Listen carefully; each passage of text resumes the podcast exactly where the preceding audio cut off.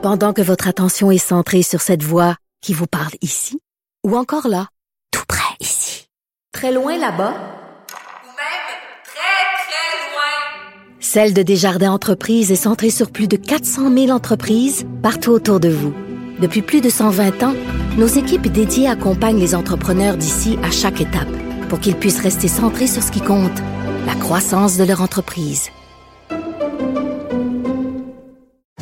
Parce qu'en immobilier, pour être à son affaire, suivez les conseils de nos experts. Via Capital, les courtiers immobiliers qu'on aime référer. Bonne écoute.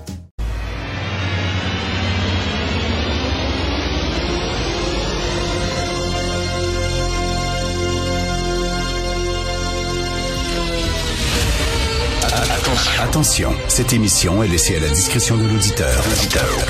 Les propos et les opinions tenues lors des deux prochaines heures peuvent choquer. Peuvent choquer. Oreilles sensibles s'abstenir. Richard Martineau.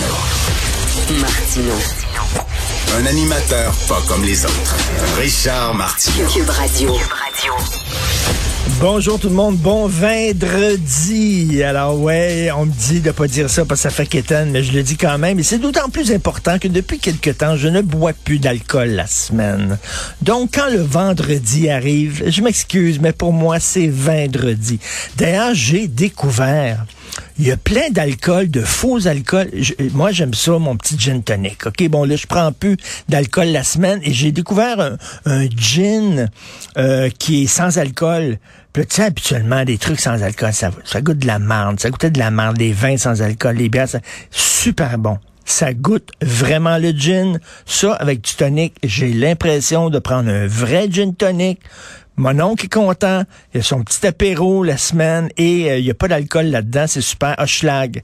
Le, le gin Hochelag sans alcool, super bon. J'ai un ami ici euh, de la station qui me dit qu'il y avait un bon rhum aussi.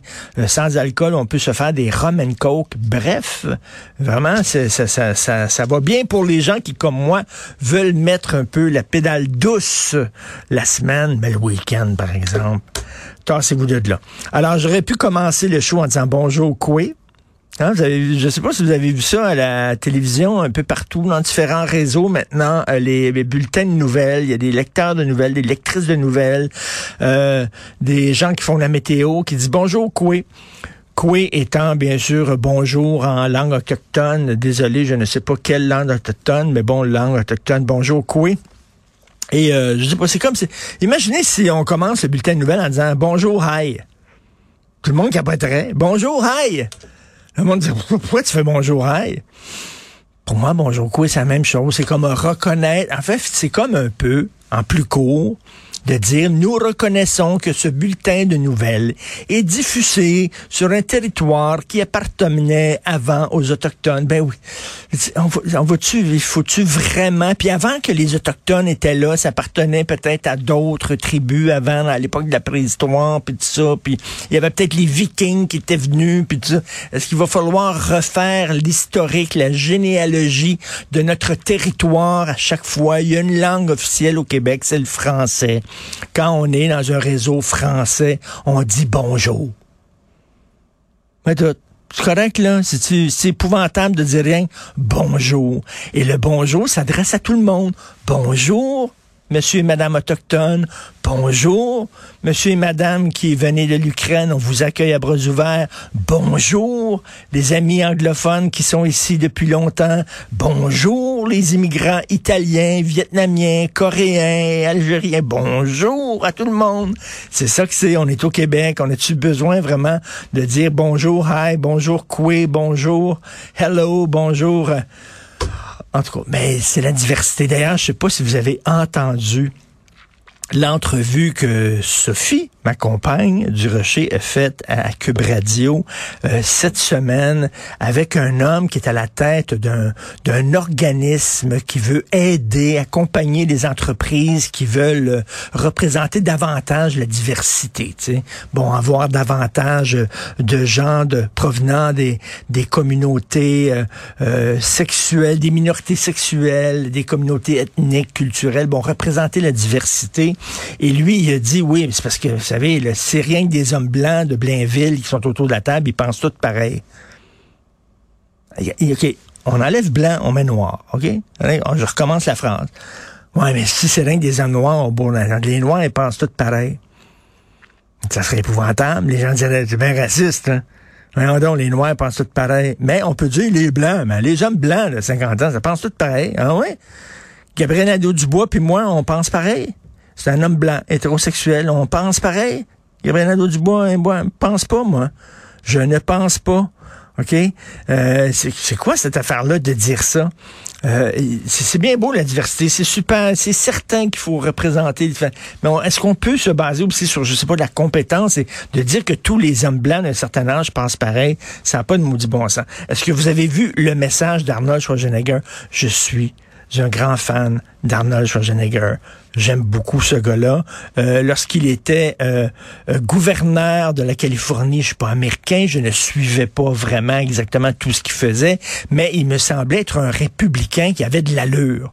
Hein? Lorsqu'on le compare aux républicains complètement coucou, pro-Trump, totalement siphonné, collé au plafond, c'était un républicain qui disait, ben oui, il y a des changements climatiques. Il faut pas se mettre la tête dans le sable.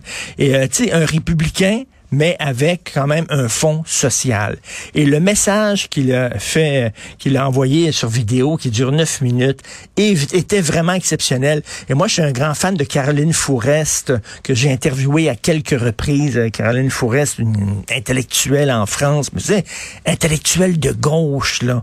Vraiment, là. Euh, euh, lesbienne, je vais le dire, parce qu'elle est, militante euh, aussi LGBT, là, donc, tu sais, vraiment, et a dit que elle a, elle tweeté le message de tu peux pas avoir deux personnes plus différentes là. Arnold Schwarzenegger Caroline Fourest d'un autre côté tu peux pas avoir deux personnes plus différentes que ça et elle a dit quelle vidéo extraordinaire elle l'a mis sur Twitter en disant c'est vraiment c'est percutant c'est émouvant, c'est touchant.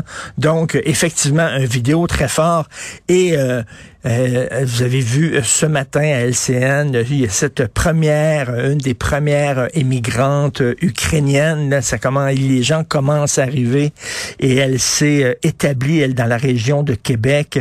Et elle montrait à la journaliste de LCN des dessins que son enfant avait fait, des dessins d'enfants, mais c'était des chars d'assaut, des tanks avec le feu après, puis tout ça. Puis elle dit, mon fils a vu la guerre, a vu des explosions, vu des tanks et de voir des dessins d'enfants au lieu de dessiner des soleils, des clowns, des animaux et tout ça, qui dessinaient des tanks avec euh, des flammes dessus. Je regardais ça ce matin et j'étais totalement à l'envers. Ça n'a aucun bon sens qui se passe. Je le redis, je trouve ça d'une tragique, incroyable de voir M. Zelensky cogner à la porte de chaque... Et là, il y a 40 000 Syriens qui s'en viennent attendez que les Syriens rentrent en Ukraine. Là. Eux autres, ils n'ont pas de cousins là-bas. Là. Ils n'ont pas de beaux-frères en Ukraine. Là. Ils n'ont pas de famille là-bas. Ils n'ont aucun attachement émotif. Attendez, il y a mille, vous savez, il y a mille soldats tchétchènes. C'est bizarre. Poutine n'a pas envahi la Tchétchénie. Poutine n'était pas en guerre contre les terroristes tchétchènes. Et là, soudainement, il y a mille soldats tchétchènes qui vont combattre aux côtés de l'armée russe c'est vraiment particulier, là. Mais attendez que les Syriens rentrent en Ukraine. Eux autres, ils n'ont aucun attachement émotif. Ça va être extrêmement laid.